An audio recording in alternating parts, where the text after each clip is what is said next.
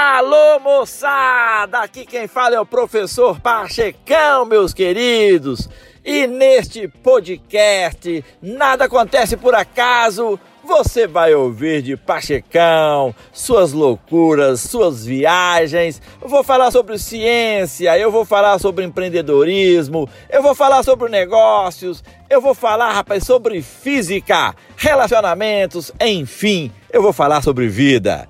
Quero ver você aqui ouvindo, contribuindo, mandando mensagens e dando feedback. Fala legal? É isso aí, meu irmão. Bye bye.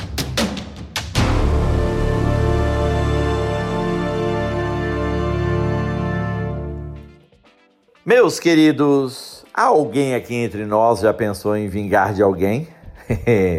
vingar, eu tenho uma dica para você. Vingar, nem pensar. Mesmo que a injustiça levante o seu martelo vingador. Quem deseja vingar-se ainda ama, e quem se mostra ofendido ainda quer. Vingar é a prova mais evidente da estupidez. A vingança é a mais destrutiva de todas as emoções humanas e a gratidão a mais sadia. O inimigo é o nosso melhor mestre. O inimigo nos desinstala, nos provoca, nos tira do equilíbrio, nos ofende.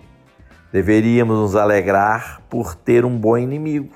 Sabe por quê? Porque sem ele não há crescimento. No mais, meu querido, esqueça o ocorrido. O passado é história, rapaz. O futuro é mistério. Viva o presente. Por mais que você sofra críticas desmerecidas, vingar jamais. A vingança tira Deus da equação. Tenha compaixão com o próximo, é. Seja tolerante, tenha paciência, seja criativo. Ser assim não é difícil. Você não precisa ser uma Madre Teresa para conquistar isso. Basta querer. Evite julgar as pessoas segundo seus próprios referenciais. Na maioria das vezes, os julgamentos são inadequados para a situação ou injustos para as pessoas. Isso gera mais confusão que solução. A vida segue, então perdoa. Perdoar é decisão, compreendeu? Não sentimento. Perdoar não é esquecer, é abandonar a mágoa. Perdoe verdadeiramente. A língua sabe mentir, os olhos não.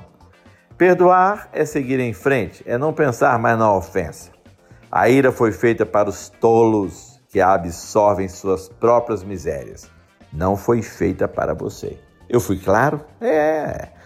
Meus queridos, eu convivo com tantos jovens e eu fico observando a galera e percebendo que muitos deles não se perdoam. Aí é complicado. O cara perdoar alguém é até mais fácil que se auto-perdoar. Eles se acham feios, rapaz, tímidos, desajeitados, olha só, e por isso se maltratam, se autoflagelam e chegam até a pensar que não conseguiram nada da vida por serem dessa forma. Eu gostaria de dizer a esses jovens e também aos adultos que eu também pensava da mesma forma. É, eu era também inseguro e silencioso, assustado, distante, temeroso, um varapau, esguio e horroroso além de outras particularidades inexplicáveis. Era um prodígio de inibição, sem o menor apio. Caso esquecesse de que era feio, não faltavam garotas para me informar disso. Era um horror. Talvez um espectro de humano. Parecia que eu havia engolido um cabo de vassoura, uma figura tão retraída que chegava às raias da invisibilidade. Achava-se menos capaz que os outros e era fortemente incerto de minhas capacidades consequências imediatas da estupidez, estava mais inclinado para a acomodação do que para a luta. Não havia flagelo mais funesto. Difícil imaginar uma existência tão tediosa. Quando andava pelas ruas? É, quando eu andava pelas ruas, exatamente isso. As pessoas me olhavam com a simpatia piedosa que os fracassados merecem. Mas aprendi ao longo da vida que feio não é ser feio. Feio é ter uma beleza inútil, alienada, explorativa e sem destino. O feio faz-se bonito quando ele faz diferença no mundo. Então é isso, faça diferença no mundo, meu irmãozinho. De mais a mais, a beleza não faz feliz aquele que a possui, pois ela atrai inveja e na maioria das vezes perseguição. É, eu tenho uns amigos lindos, rapaz, cheios de problemas, mas não tem nada a ver. Ser bonito e cheio de problema. Isso é porque o cara escolheu esse caminho. Meus queridos, então é isso.